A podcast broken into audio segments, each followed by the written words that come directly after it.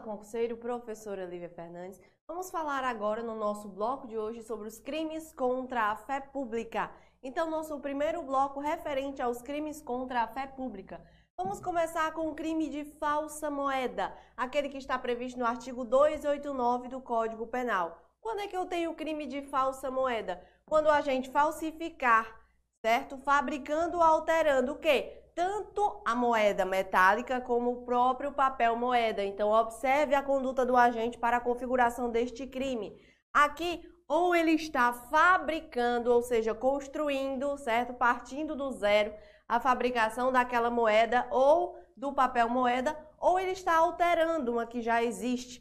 Nessas duas condutas, o agente ele vai responder pela moeda falsa. Lembrando que a falsificação tanto da moeda como deste papel moeda, é, eles têm que estar o quê? Em curso no país ou no estrangeiro. Então, é a falsificação de uma moeda vigente, a época da falsificação.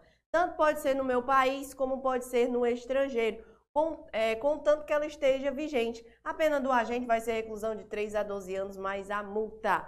Pergunto a você, quem é que tem competência aqui no nosso país? Quem é que tem competência para emitir moeda, para emitir a moeda. Quem tem competência é a União, certo?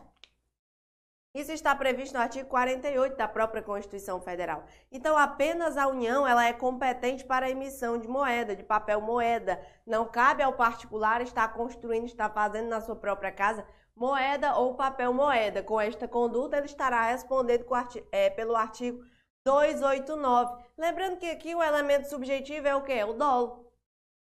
A gente ele tem que ter o dolo naquela falsificação daquela moeda, na falsificação daquele papel moeda. Cabe tentativa, professora? Cabe tentativa. Pode ser que o agente ele queira, ele esteja com o objetivo de falsificar esta moeda e seja impedido, certo? E seja impedido por circunstâncias que são alheias à sua própria vontade.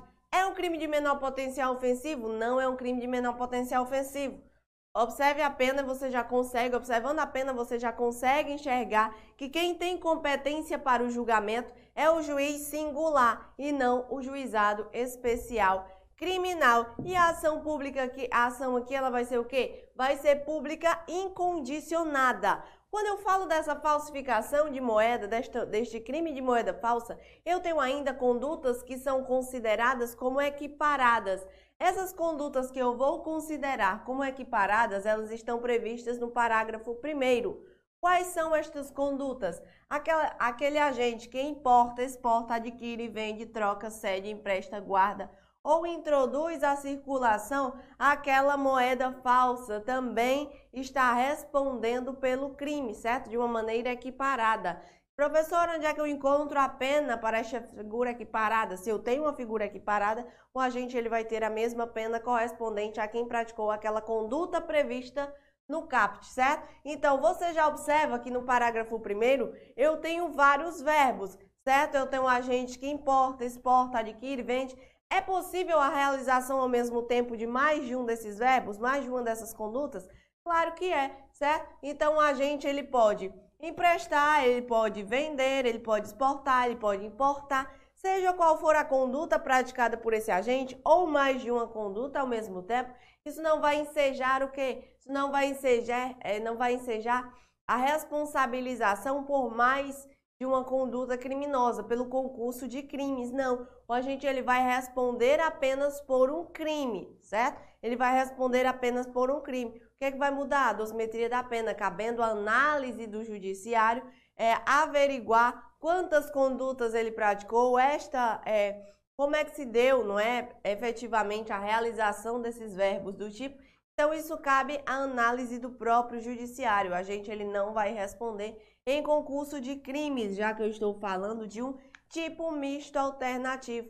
Importante que você observe também que eu tenho a figura que ela é considerada como privilegiada.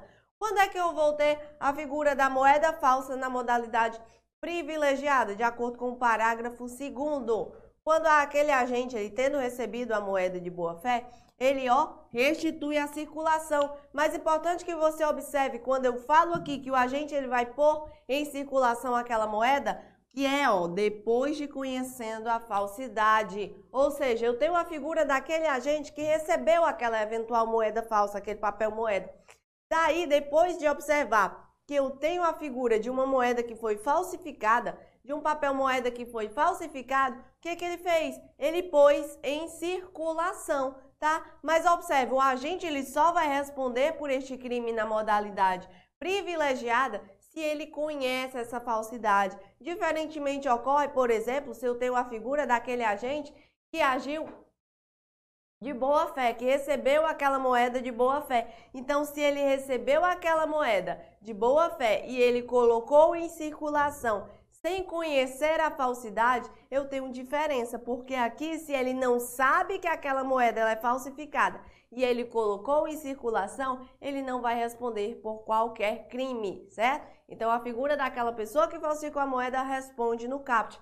E aquela pessoa que recebeu a moeda falsa, como é que fica a responsabilização? Aí vai variar. Vai variar se aquela pessoa que recebeu de boa fé tem ou não consciência da falsificação daquela moeda. Recebeu de boa fé, logicamente não tem consciência, mas se ele observa que a moeda é falsa, colocou em circulação, forma privilegiada.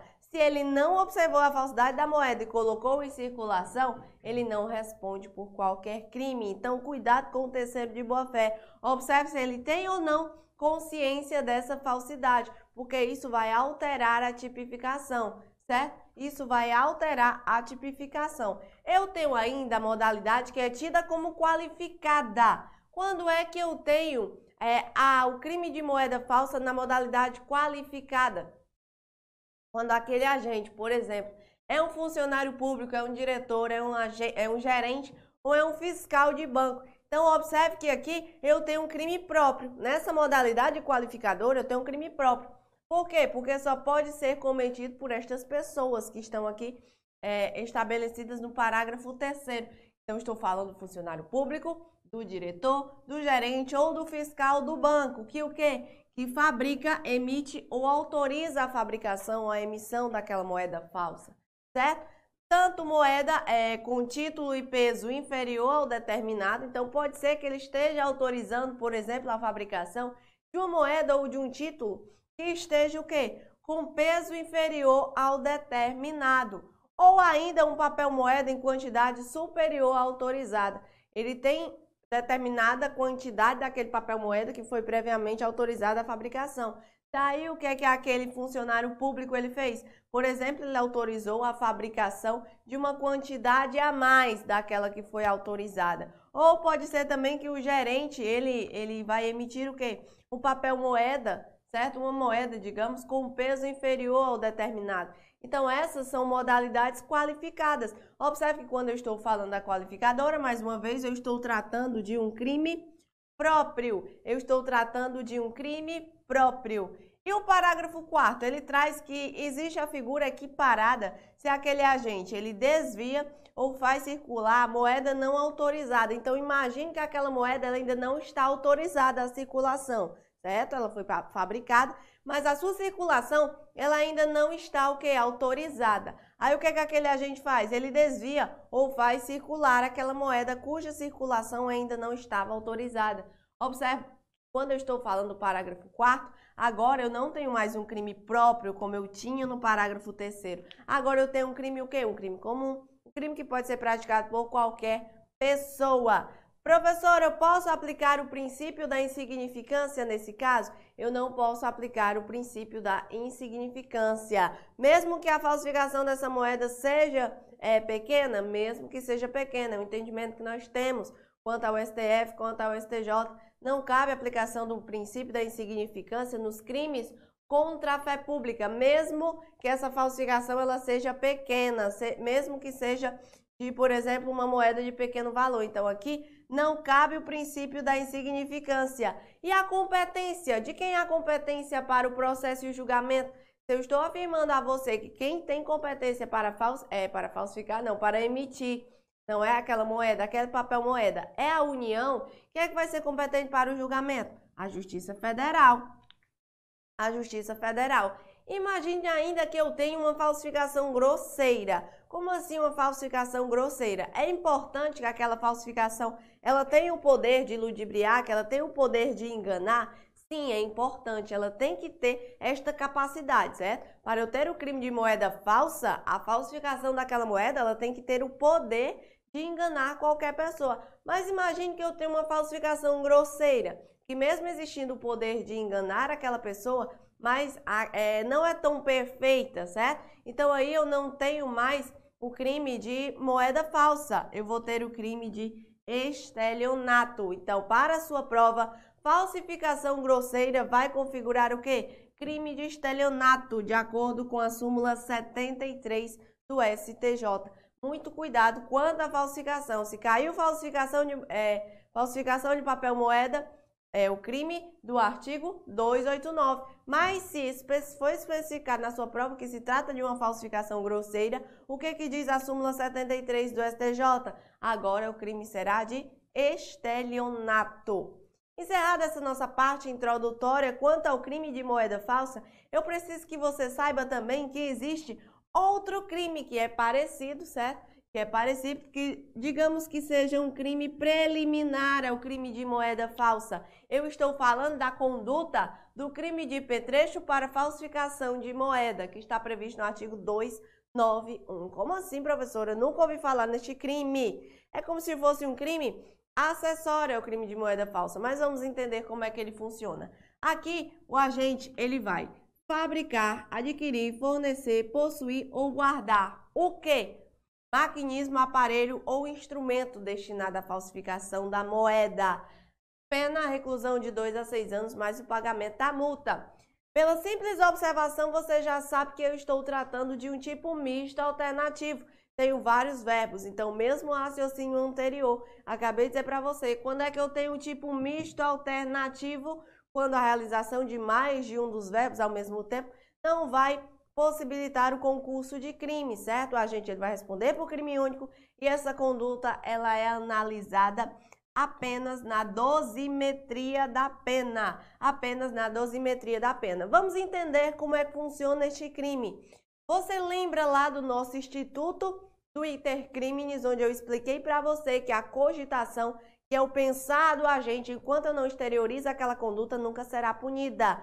A preparação que é o segundo elemento do intercrimes, só será punida se constituir crime autônomo. Olha aqui o crime autônomo da Constituição dentro do próprio intercrimes.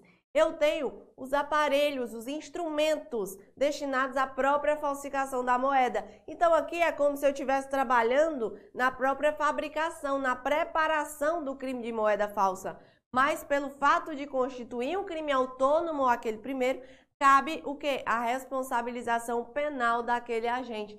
Então, o petrecho para falsificação de moeda é, a, é o próprio exemplo onde a preparação dentro do intercrimes ela será punida. É um crime de concurso formal. Por quê? Porque basta eu ter aquela aparelhagem destinada à preparação daquela moeda. Eu não necessito falsificar aquela moeda para estar configurado o crime do artigo 291. É um tipo misto alternativo, já expliquei para você, tem um mais de um verbo. E o elemento subjetivo aqui sempre será o dolo. Sempre será o dolo. Cabe o princípio da insignificância, professora? Mais uma vez, não cabe o princípio da insignificância contra os crimes, contra a fé pública. Então, não cabe o princípio da insignificância.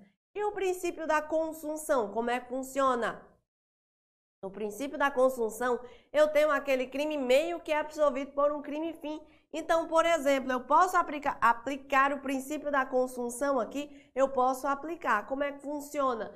Se eu tenho primeiro aquele maquinário que é destinado à falsificação da moeda e efetivamente eu falsifiquei aquela moeda, coloquei aquela moeda em circulação, eu não vou ter mais o crime do artigo 291, porque ele foi um crime meio necessário para que eu praticasse aquele crime fim, que é a falsificação da moeda. Então, se efetivamente eu falsifiquei a moeda, coloquei aquela moeda em circulação, pratiquei o verbo do tipo do artigo de, de moeda falsa, eu vou responder por ele e o crime de pretexto para falsificação estará absolvido pelo princípio da consunção, certo?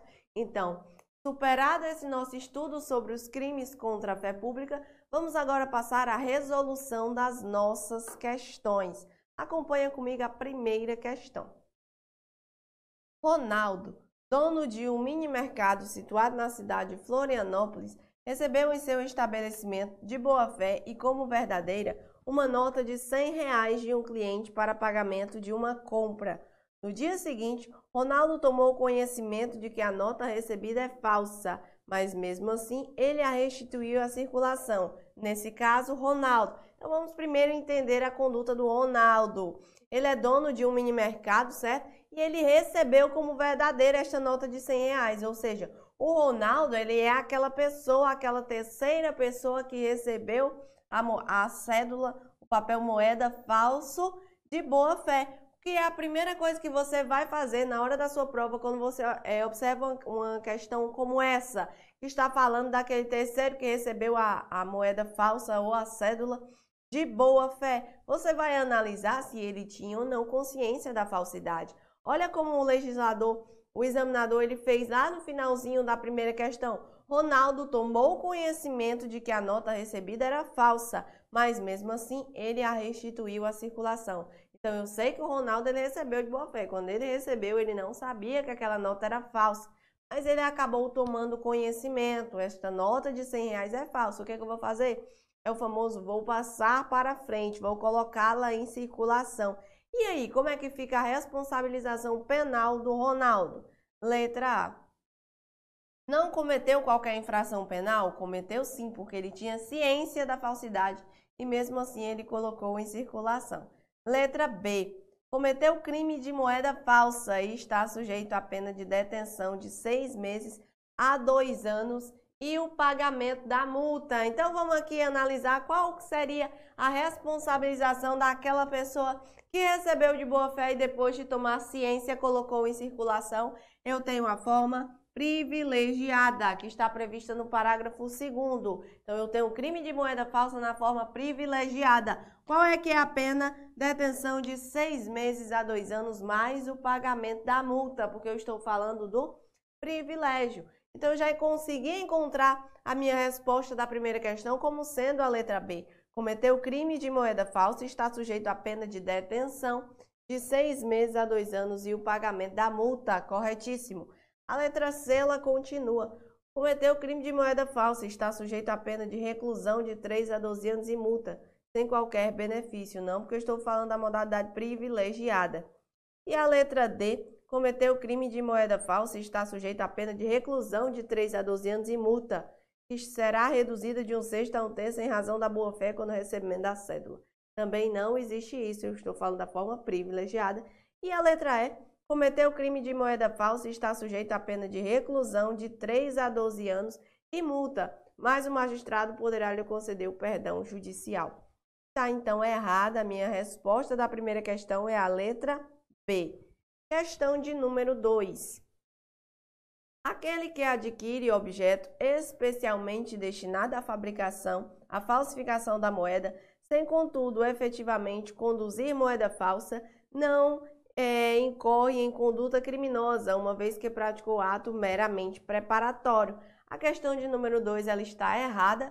Como você já sabe, os atos preparatórios, em regra, eles não serão punidos. Quando é que eu vou punir um ato preparatório? Quando ele constitui um crime autônomo, certo? Quando ele constitui um crime autônomo. E é exatamente este o caso aqui quando eu estou falando da própria falsificação da moeda. Lembrando que eu tenho um crime previsto no artigo 291. Eu tenho um crime de petrecho para falsificação de moeda. Então, aquela pessoa que está efetivamente falsificando, é, tem um aparelho, tem um maquinário destinado à falsificação da moeda, está sim cometendo um crime, porque eu tenho esta figura, esta possibilidade de criminalização desta modalidade por uma conduta autônoma. Então, a questão de número 2, ela está errada nesse sentido em dizer que o agente ele não incorre em qualquer conduta criminosa. Questão de número 3. A configuração do crime de moeda falsa exige que a falsificação não seja grosseira. Correto. A falsificação não pode ser grosseira, porque como eu disse a você, se a falsificação ela for grosseira, eu não vou ter mais o crime de moeda falsa, eu vou ter o crime de quê? De estelionato. Então, aqui é necessário para que exista o crime de moeda falsa que essa falsificação ela não seja grosseira. Então, a questão de número 3, ela está correta, é o nosso gabarito. Nós encerramos com isso o nosso estudo referente aos crimes contra a fé pública. Espero ter contribuído com o seu estudo e até a próxima oportunidade.